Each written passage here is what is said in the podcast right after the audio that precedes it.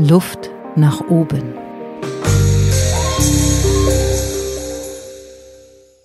Herzlich willkommen bei Luft nach oben. Heute bei mir im Studio Thomas Hahn der Leaders Academy. Hallo lieber Thomas. Hallo liebe Barbara, danke für die Einladung. Sehr schön, dass du da bist. Wir reden heute über Führen auf Distanz, ein spannendes Thema. Nicht nur in der aktuellen Zeit, sondern schon ein Thema, was dich lange begleitet. Wie kommt das? Naja, also zuerst muss man sagen, dass Führung auf Distanz äh, gerade ein sehr präsentes Thema ist, ausgelöst natürlich durch Corona. Ähm, es ist in aller Munde, es äh, etabliert sich in Unternehmen, äh, weil Unternehmen einfach aufgrund der äußeren Umstände gezwungen sind, ihre Strukturen zu verändern, Mitarbeiter ins Homeoffice zu schicken beispielsweise. Und deshalb ist das Thema gefühlt sehr präsent im Moment. Aber ähm, was man gerne vergisst, ist, dass es eigentlich gar kein neues Thema ist, denn es gibt seit jeher Organisationsformen, wo Führung auf Distanz eine Rolle spielt, beispielsweise in Außendienstorganisationen, in Filialbetrieben oder auch in länderübergreifenden Organisationen. Und ähm, ja, ich persönlich ähm, habe über 15 Jahre lang Vertriebsorganisationen, in erster Linie Außendienstorganisationen aufgebaut und gemanagt. Und deshalb musste ich mich schon sehr früh mit dem Thema Führung auf Distanz auseinandersetzen, weil wenn du ein äh, 50-köpfiges Außendienstteam beispielsweise hast, dann hast du natürlich keinen direkten und physischen Zugriff auf deine Mitarbeiter, sondern die sind überall im deutschsprachigen oder im europäischen Raum verstreut und musst dir halt dann Gedanken machen, ja, wie ähm, führst du den jetzt genau? Wie komme ich insofern, an die Leute ran? Ganz mhm. genau.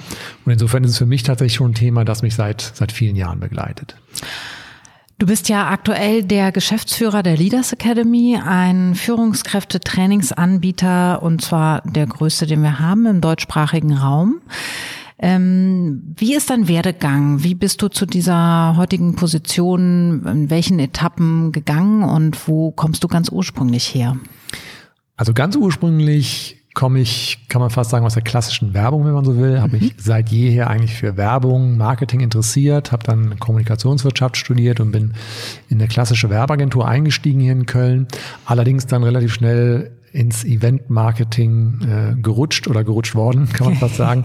Habe mich dann fünf Jahre lang ähm, im europäischen Raum getummelt und Großevents gemacht für, für Apple, Schwarzkopf Henkel, damals Barilla, ähm, also für Konzerne richtig eher. große Sachen. Richtig größere Sachen, war eine mhm. ultra spannende Zeit, habe äh, mega viel gelernt, aber einfach auch relativ schnell festgestellt, dass äh, ja, da muss man für geboren sein, um das wirklich in dem lang zu machen. Insofern war nach fünf Jahren für mich klar, das kostet dich zu viele Jahre deines Lebens und habe dann äh, mich tatsächlich neu orientiert, bin dann ähm, zu einem Dienstleister gegangen, der auf Vertriebsoutsourcing spezialisiert war, das heißt, der Vertriebsorganisation für auch wieder Konzerne aufgebaut mhm. hat und ähm, ja, habe da als. In welchem Jahr war das ungefähr? Das war 2003. Mhm. Mhm.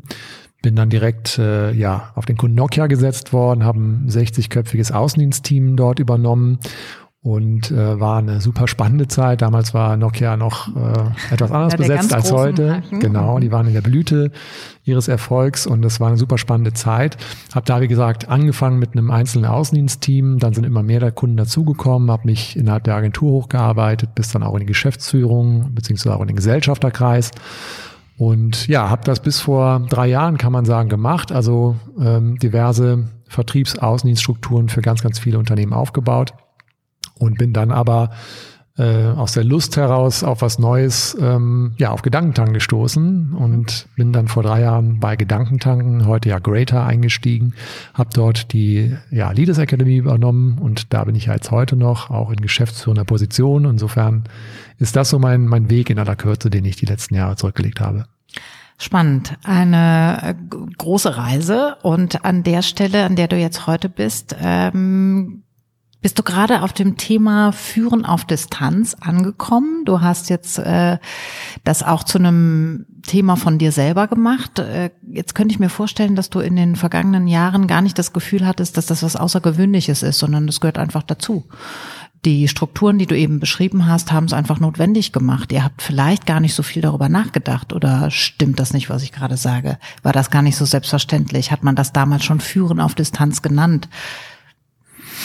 Ja, hat man. Ähm, aber also, was sich ein Stück weit verändert hat, ist halt die, ähm, die Personengruppen, die sich mit diesem Thema auseinandersetzen oder auseinandersetzen müssen. Also beispielsweise in Außendienstorganisationen ist es seit jeher einfach ein Thema und es wurde auch so benannt. Mhm. Heute sehen wir halt, dass sich auf einmal ähm, Rollen innerhalb eines Unternehmens mit Führung auf Distanz auseinandersetzen müssen, die vorher gar nicht äh, ja, die Notwendigkeit gesehen haben oder Zum wo Beispiel? sie einfach gar nicht da war. Ja, ein, faktisch eigentlich fast jeder Mitarbeiter, also von der Buchhalterin oder vom Buchhalter bis zum Facharbeiter, bis zum Projektmanager. Das sind natürlich alles ähm, ja Personen, die es gewöhnt sind, in ihrem Büro zu arbeiten, ähm, physisch vor Ort miteinander zu arbeiten, die jetzt ausgelöst durch so eine Pandemie auf einmal sich in dezentralen Strukturen wiederfinden. Und das Büro wird aufgelöst, äh, wenn auch nur temporär. Und man muss auf einmal dann über die Distanz hinweg einen Weg finden, miteinander weiterhin auf dem Level auch zusammenzuarbeiten, wie man es vorher getan hat. Und das ist halt vielleicht so ein bisschen der Unterschied. Ein Außendienstler, der ist es seit jeher gewöhnt, allein unterwegs zu sein und mhm. über Distanz hinweg den Kontakt zu seinen Kollegen zu haben, zu seiner Führungskraft. Während hingegen ähm, ja viele Menschen, die klassischen, klassisches Bürosetting gewöhnt sind, das einfach noch nicht so ähm, kennen und für die ist das tatsächlich dann auch Neuland. Jetzt ist das Thema Führen auf Distanz. Äh, erstmal habe ich das Gefühl, das steckt drin, ich als Führungskraft bin angesprochen. Aber natürlich wirst du ja auch geführt im Team. Also jede Position eines jeden Unternehmens muss sich aktuell mit dieser Frage auseinandersetzen. Aus deiner Sicht, was glaubst du, sind typische Hürden, vor denen jetzt ganz viele Führungskräfte und Geschäftsführer vor allen Dingen stehen, die das Ganze natürlich auch in die Hand nehmen müssen, die ihr Team durch diese Zeit führen müssen, eben auf Distanz? Typische Hürden, Anfangsschwierigkeiten. Mhm. Also es ist absolut richtig, was du sagst. Es betrifft nicht nur Führungskräfte, sondern äh, auch viele oder eigentlich alle, fast alle Mitarbeiter je nach Unternehmen.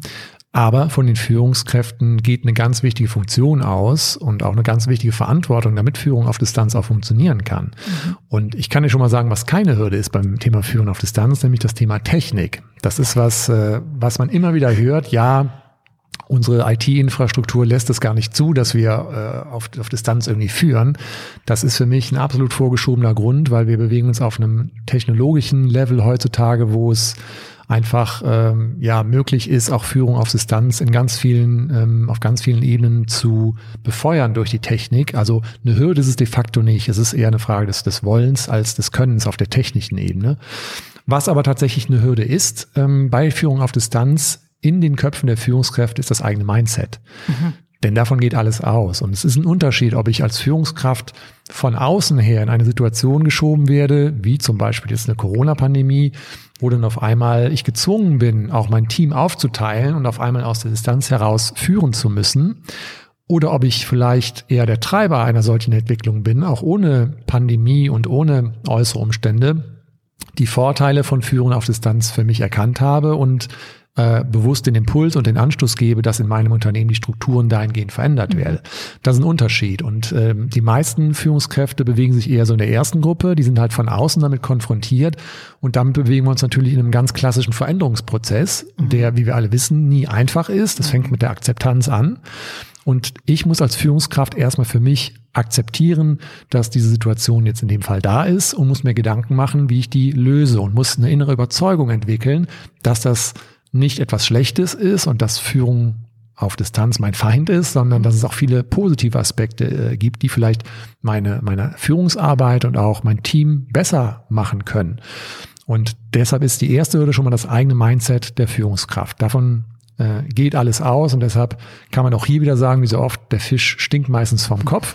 Also wenn die Führungskraft nicht der Überzeugung ist, dass das ein gutes äh, Mittel ist, ähm, auch die eigene Führung, das Team weiterzuentwickeln, dann wird es auch nicht funktionieren. Und gut und schlecht, da ganz kurz ja. rein, ähm, ist ja vielleicht auch keine Frage, sondern die Akzeptanz, dass die Situation so ist und nicht im Alten verhaften, früher war alles besser, äh, wie sollen wir das denn jetzt machen, weil wir machen doch eigentlich so oder so oder unser Geschäftsmodell ist doch eben so oder so, deswegen können wir doch nicht und sondern das loslassen können und das Neue akzeptieren. Ich mhm. würde dazu sagen, es muss noch nicht mal für gut befunden werden, sondern es muss akzeptiert akzeptiert werden, dass es so ist. Genau. Ich muss aber trotzdem oder im besten Fall, wir haben immer diese, äh, diese Chancendenker-Ecke und die Risikodenker-Ecke. Mhm. Und ich muss halt trotzdem für mich irgendwie versuchen, vom Risikodenker zum Chancendenker zu werden, weil es mhm. gibt faktisch viele Potenziale, die im Thema Führung auf Distanz liegen. Ich muss mich aber damit auseinandersetzen und für mich die Überzeugung gewinnen, dass da echt auch Potenziale drinstecken und nicht, dass es jetzt irgendwas ist, womit ich mich beschäftigen muss. Mhm. So. Deshalb Mindset ist auf jeden Fall schon mal die erste Hürde, die ich als Führungskraft für mich überwinden muss, sofern sie denn da ist. Die zweite Hürde könnte in der Tat mein persönlicher Führungsstil sein, weil ähm, ja, wenn ich jemand bin, der eine hohe Kontrollaffinität hat zum Beispiel. Und da spreche ich aus eigener Erfahrung. Ja, also wenn ich an meine ersten, an meine ersten Jahre denke äh, als Führungskraft, habe da auf einmal so ein 60-köpfiges Außendienstteam, was ich da managen muss. Da war ich unglaublich lange damit beschäftigt, mir Gedanken zu machen, wie ich ein möglichst engmaschiges Kontrollnetz äh, aufsetzen kann, damit ich ja weiß, was dieser Außendienstler in jeder Minute äh, seiner Arbeitszeit dann auch macht, wo der sich befindet, wie der Gespräche mit seinen Kunden führt. Weil die Nähe einfach nicht da ist, wollte ja. ich sie auf diesem Wege herstellen. Und ähm, wenn ich so gestrickt bin, dass ich auf Kontrolle aus bin oder kontrollaffin bin, mhm. dann werde ich meine gesamte Energie äh, in genau das stecken, was ich gerade gesagt habe, nämlich mir zu überlegen, wie kann ich meine Mitarbeiter kontrollieren. Mhm. Und das ist eine absolut schlechte Ausgangsbasis, um ähm, Führen auf Distanz wirklich zum Gelingen zu verhelfen, mhm. sondern was wir brauchen, damit Führung auf Distanz gelingt, ist eine vertrauensvolle Führungsarbeit, also eine, eine Führungskultur, die auf Vertrauen und auf Eigenverantwortung basiert. Und deshalb ist das möglicherweise eine zweite Hürde, die ich als Führungskraft nehmen muss, je nachdem, wie ich da gepolt bin, dass ich versuche, auch da einen Mind-Change für mich hinzubekommen, weil wenn ich weiterhin versuche, dieses Kontrollthema zu spielen, werde ich mit Führung auf Distanz scheitern. Und mhm. deshalb ist das sicherlich eine Hürde, mit der ich mich auch als Führungskraft auseinandersetzen muss. Du hast es gerade schon gesagt, die Chancen erkennen. Was sind aus deiner Sicht die Vorteile von Führen auf Distanz? Was gewinnen wir, wenn wir Führen auf Distanz erleben, ob gewollt oder, äh, oder jetzt äh, in der aktuellen Situation auch vielleicht ein Muss. Ähm, was können wir gewinnen? Was sind die positiven Aspekte? Ja, also was wir gewinnen, ist sicherlich eine erhöhte Agilität. Also wenn ich es schaffe, so ein Team zu transformieren von einem normalen, direkten Führungsbetrieb in ein dezentrales Führungssetting mhm. und das wirklich funktioniert und mir das gelingt, dann habe ich ein Team geformt, was faktisch mit fast allen ähm, Situationen fertig wird, die da vielleicht noch kommen. Das heißt, wenn mir dieser Schritt gelingt, dann habe ich auf jeden Fall in puncto Teamzusammenarbeit und Produktivität äh, einen richtigen Gewinn erzielt. Ne? Das ist mal so auf der Teamebene. Mhm. Ähm, was wir sicherlich auch noch sehen, ist, dass wir einfach Effizienz gewinnen, allein durch die Tatsache, dass wir vielleicht nicht mehr jeden Tag zur Arbeit fahren müssen oder die Mitarbeiter nicht jeden Tag zur Arbeit fahren müssen, äh, ist, daraus resultiert natürlich eine enorme Zeitersparnis. Mhm. Daraus ähm, resultiert ähm, im weitesten Sinne natürlich auch resultieren positive Effekte für, für die Umwelt äh, beispielsweise. Also das sind äh, ganz viele Dinge, äh, die, da, die da passieren, die sich verändern.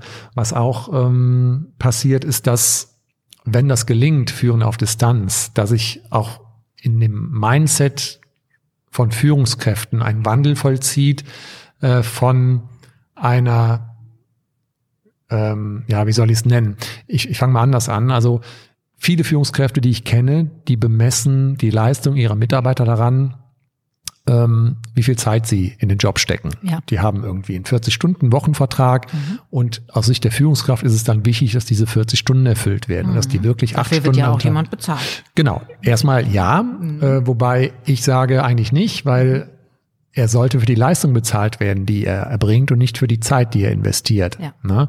Und das ist halt auch noch so ein, so ein Wechsel, von dem ich mir erhoffe, dass dieses Thema Führen auf Distanz ihn befeuert, dass mehr Führungskräfte davon weggehen zu sagen, ich bewerte meine Mitarbeiter daran, ob sie jetzt ähm, sieben oder acht Stunden am Tag gearbeitet haben, sondern ich bewerte meine Mitarbeiter eher an ihren Ergebnissen.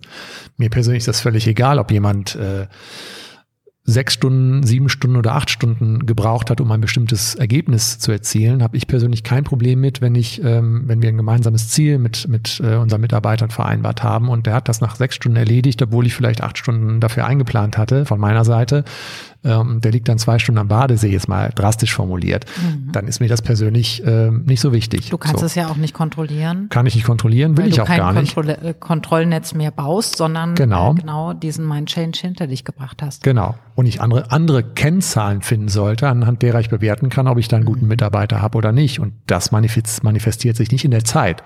Also ob jemand acht Stunden da sitzt ähm, oder wie gesagt achteinhalb oder sechs, das ist eine aus meiner Sicht veraltete Denkweise. Und da erhoffe ich mir, dass durch diese Dezentralisierung, die wir gerade erleben, auch dahingehend so ein kleiner Mindchange stattfindet, ähm, was so die, die Bewertung von Mitarbeitern angeht. Eine Sache, die ja auf der Strecke bleibt, ist ähm, das Teamgefühl. Ne? Also es fehlt ja die Nähe zu den Mitarbeitern. Wie macht ihr das in eurer Zentrale? Wie schaffst du, ja, ich sag mal im weitesten Sinne, das Thema Unternehmenskultur aufrechtzuerhalten? Oder wie schaffst du es, deinen Mitarbeitern trotzdem nah zu sein, vielleicht zu wissen, wie es ihnen geht oder weiterhin auch ein Wir-Gefühl aufrechtzuerhalten? Mhm. Da gibt's ganz verschiedene Dinge, die da eine Rolle spielen. Und das ist, muss man auch ganz klar sagen, es ist faktisch nicht möglich, auf digitalen Wegen oder auf virtuellen Wegen das zu ersetzen, was in einer 1 zu 1 Situation passiert. Die reine Energie, die im Raum ist und so weiter, das kann ich nicht virtualisieren. Aber es gibt viele Möglichkeiten, Entschuldigung, mit denen ich eine Nähe herstellen kann und mit denen ich versuchen kann, diese Distanzen, die sich da ergeben, auch zu, zu überwinden. Und das fängt natürlich an bei erstmal der Frequenz. Wie oft tausche ich mich mit meinen Mitarbeitern entweder einzeln oder auch im Team aus. Mhm. Ähm, ich kenne viele Unternehmen, die jetzt in der aktuellen Situation, die verlagern ihre äh, Mitarbeiter ins Homeoffice und dann machen die einmal die Woche irgendwie einen Call. Und dann mhm. wundern sich alle, warum die Nähe auf einmal äh, verloren geht. Mhm. Ähm, deshalb kann ich nur empfehlen, weiterhin sehr engmaschig auch im Austausch zu bleiben. Also mhm. wirklich auch jeden Tag, wie man das auch aus dem Büro vielleicht gewohnt ist, ähm, die Nähe zu den Mitarbeitern zu suchen. Mhm. Das ist das eine, also die Frequenz. Mhm. Das andere ist natürlich die Auswahl der, der Kommunikationskanäle, die ich wähle. Mhm. Ähm, ich sollte halt Kommunikationskanäle wählen, die einfach möglichst viele Sinne ansprechen. Ne? Wenn ich jetzt einen Videocall mache, dann habe ich zumindest die Möglichkeit auch visuell meine Leute wahrzunehmen. Ich habe einen Ton dabei und das ist schon mal viel wert. Ne? Wenn ich jetzt nur telefoniere, dann bleibt mir nur die Stimme, die Modulation. Wenn ich eine E-Mail schreibe oder texte, dann bleibt mir nur das geschriebene Wort. Also da muss ich mir einfach überlegen, dass ich Kommunikationskanäle wähle, die ähm, möglichst viele Sinne ansprechen. Auch das erzeugt Nähe. Ja? Und dann gibt's aber auch so Faktoren wie ähm, gemeinsame Ziele, die einfach eine Nähe erzeugen. Ja, und äh, zum Beispiel. Also das, das heißt ja der Videocall nicht, ne? So, ich habe mhm. das äh, gut verstanden, aber was passiert in dem Videocall, um ein Teamgefühl, ein Wir-Gefühl weiter zu befeuern? Mhm. Also da spielt, äh, wie gesagt, das Thema gemeinsame Ziele eine große Rolle. Also bei uns ist es sehr wichtig, dass wir, äh, wir arbeiten mit sogenannten OKRs, mit Objectives und Key Results, die wir auf Quartalsebene gemeinsam erarbeiten, wo wir eine hohe gemeinsame Identifikation mit dem erzeugen, was wir eigentlich erreichen wollen. Mhm. Und darüber sprechen wir natürlich in all unseren Calls und haben dadurch dadurch, dass wir an gemeinsamen Themen arbeiten, auch immer dieses dieses Teamgefühl. Ne? Ähm, also wie gesagt, es sind ganz viele Dinge bis hin zu Lob und Anerkennung. Das ist auch ein wichtiges Thema. Ähm, wenn ich nicht physisch zusammen im Büro sitze, dann, dann fehlen mir gewisse Feedback-Kanäle. Ich, ich kann Stimmungen schwerer äh, aufnehmen. Und es ist unglaublich wichtig, für Menschen Feedback zu ihrer Arbeit äh, zu bekommen. Mhm. Wenn sich, wenn ich das Gefühl habe, niemand interessiert sich für das, was ich tue und niemand äh, bringt mir dazu Wertschätzung entgegen, dann verliere ich auch relativ schnell die Lust. Und deshalb ist Lob und Anerkennung auf die, auf die Distanz hin gesehen ein noch wichtigeres Instrument, als es sowieso im Bereich der Führung schon ist. Das heißt, bei uns gibt es sowas wie zum Beispiel virtuelle High Fives. Wir haben in Slack einen eigenen Kanal, wo wir dann, wenn ich irgendwie ein positives Erlebnis mit einem Mitarbeiter hatte, dann wird da reingepostet, hey Tim, High Five, hast du irgendwie gut gemacht. Und das macht nicht nur ich, sondern das mhm. machen auch die Mitarbeiter untereinander, sodass man einfach auch da Möglichkeiten sucht, wie man Wertschätzung, Lob, Anerkennung auch transportieren kann. Und auch das zahlt massiv auf das die wahrgenommene äh, Zusammenarbeit und das Teamgefühl letztendlich auch ein. Super Vorschläge, super äh, Inspirationen vielleicht für Leute, die gerade zuhören und überlegen, wie kriege ich eigentlich mein Team weiter in diesem Wir-Gefühl auch gestärkt. Ja, vielen Dank dafür. Wenn du jetzt mit mir mal kurz in die Glaskugel schaust, Thomas, ja, wo stehen wir in drei bis fünf Jahren? Was glaubst du, wie wichtig ist das Thema Führen auf Distanz äh, in der Zukunft? Ja, also ähm, ist, wir leben in einer VUCA-Welt, ne? Deshalb, äh, ich kann noch nicht mal sagen, was übernächste Woche ist, geschweige denn, was in drei oder fünf Jahren ist. Aber was man sicherlich sagen kann, ist, dass das Thema weiterhin eine Rolle spielen wird und zwar eine wichtigere, als es das heute schon tut. Das sehen wir ja auch. Also die Unternehmen sind ja, die meisten zumindest gezwungen worden, ihre Strukturen zu verändern, lernen aber jetzt, dass es gar nicht so schlimm ist und dass es doch irgendwie funktioniert und behalten das bei, ne, reduzieren ihre Büroflächen und was auch immer. Also insofern wird Führung auf Distanz und äh, dieses zentrale, diese dezentralen Strukturen, die werden weiterhin Bestand haben, die werden sich sogar noch ausweiten. Und ähm, ja, wenn du mich fragst, wo stehen wir dann irgendwie in drei bis fünf Jahren, ähm, glaube ich, dass wir äh, noch mehr an Flexibilität gewinnen, dass wir, damit meine ich alle Arbeitnehmer und alle Mitarbeiter, äh, noch mehr selbst entscheiden werden und können, wo und wann wir arbeiten zum Beispiel. Also ein massiver Gewinn an Flexibilität. Es wird neue Arbeitszeitmodelle geben. Ähm, es wird mehr virtuelle Teams geben, die sich auch projektweise zusammenformen. Also diese festen Bürostrukturen und so weiter, die werden sich auch ein Stück weit meines Erachtens aus, äh, aufbrechen. Wir werden neue Kompetenzen sehen, die wir auch brauchen. Also das Thema Selbstmanagement.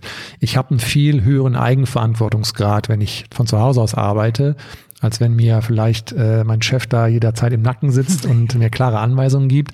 Das heißt, das Thema Eigenverantwortung wird zunehmen und auch zunehmen müssen. Auf der anderen Seite ist das Thema Selbstmanagement auch dahingehend wichtig in Zukunft, dass ich eine Balance schaffe. Was wir auch sehen, ist eine, eine ähm, viel höhere Vermischung von beruflichem Leben und privatem Leben. Ja. Das spielt viel mehr ineinander und ich muss für mich einen Weg finden, das auch gut zu managen, dass ich nicht auf ein erhöhtes Stresslevel komme, äh, weil ich irgendwie um 23 Uhr nachts dann doch noch vorm Rechner sitze ähm, oder anders aber auch meine Arbeit geschafft kriege, obwohl mein Kind vielleicht gerade hinten rumläuft und mhm. ich, äh, keine Ahnung, noch einkaufen muss, was auch immer. Also diese, diese Skills im Selbstmanagement, das auch gut für mich einzuteilen, auch das wird in Zukunft eine äh, deutlich größere ähm, Rolle spielen. Ähm, ja, und unterm Strich kann man, glaube ich, sagen, ähm, also die Anpassungsfähigkeit, die wird auch in der Zukunft immer wichtiger sein, dass ich einfach flexibel auf das reagiere, wie sich die Welt auch immer entwickeln mag. Und wir leben, wie gesagt, in einer sehr schnelllebigen Welt mhm. ähm, mit äh, vielen Exponentialitäten. Und da muss ich streng genommen immer auf alles gefasst sein und mich einfach da auch so aufstellen, dass ich, dass ich agil und flexibel agieren kann. Insofern ist Anpassungsfähigkeit sicherlich auch etwas, was, was, was in Zukunft noch viel mehr gefordert sein wird als heute. Das glaube ich auch und eine Anpassungsfähigkeit, die auch aus einer Entspannung kommen kann, denn das Stresslevel, was glaube ich viele Leute aktuell haben, das können wir nicht dauerhaft fahren. Das genau. heißt, wir werden runterkommen müssen in dieser von uns geforderten Flexibilität. Absolut, ja. Wenn ich dich ganz persönlich frage, wenn du deinen Weg anschaust, was hast du am allermeisten rund um das Thema Führen auf Distanz gelernt? Über dich oder über die Menschen? Gibt es irgendwie einen Moment, einen Turning Point, eine Story, die dir in Erinnerung geblieben ist, wo du sagst, so, das ist was, das habe ich einfach da begriffen. Vielleicht war das schmerzlich, vielleicht war das auch leichtfüßig, aber ich würde gern wissen, was dich persönlich rund um dieses Thema bewegt hat in deiner, ja, in deinem Werdegang bis heute. Mhm. Also das war sicherlich dieser Transformationsprozess, den ich eben schon angedeutet habe, von einem sehr kontrollorientierten Menschen oder einer sehr kontrollorientierten Führungskraft hin zu einer äh, Führungskraft, als die würde ich mich heute bezeichnen, die sehr stark mit Vertrauen agiert und auf mhm. Eigenverantwortung der Mitarbeiter setzt.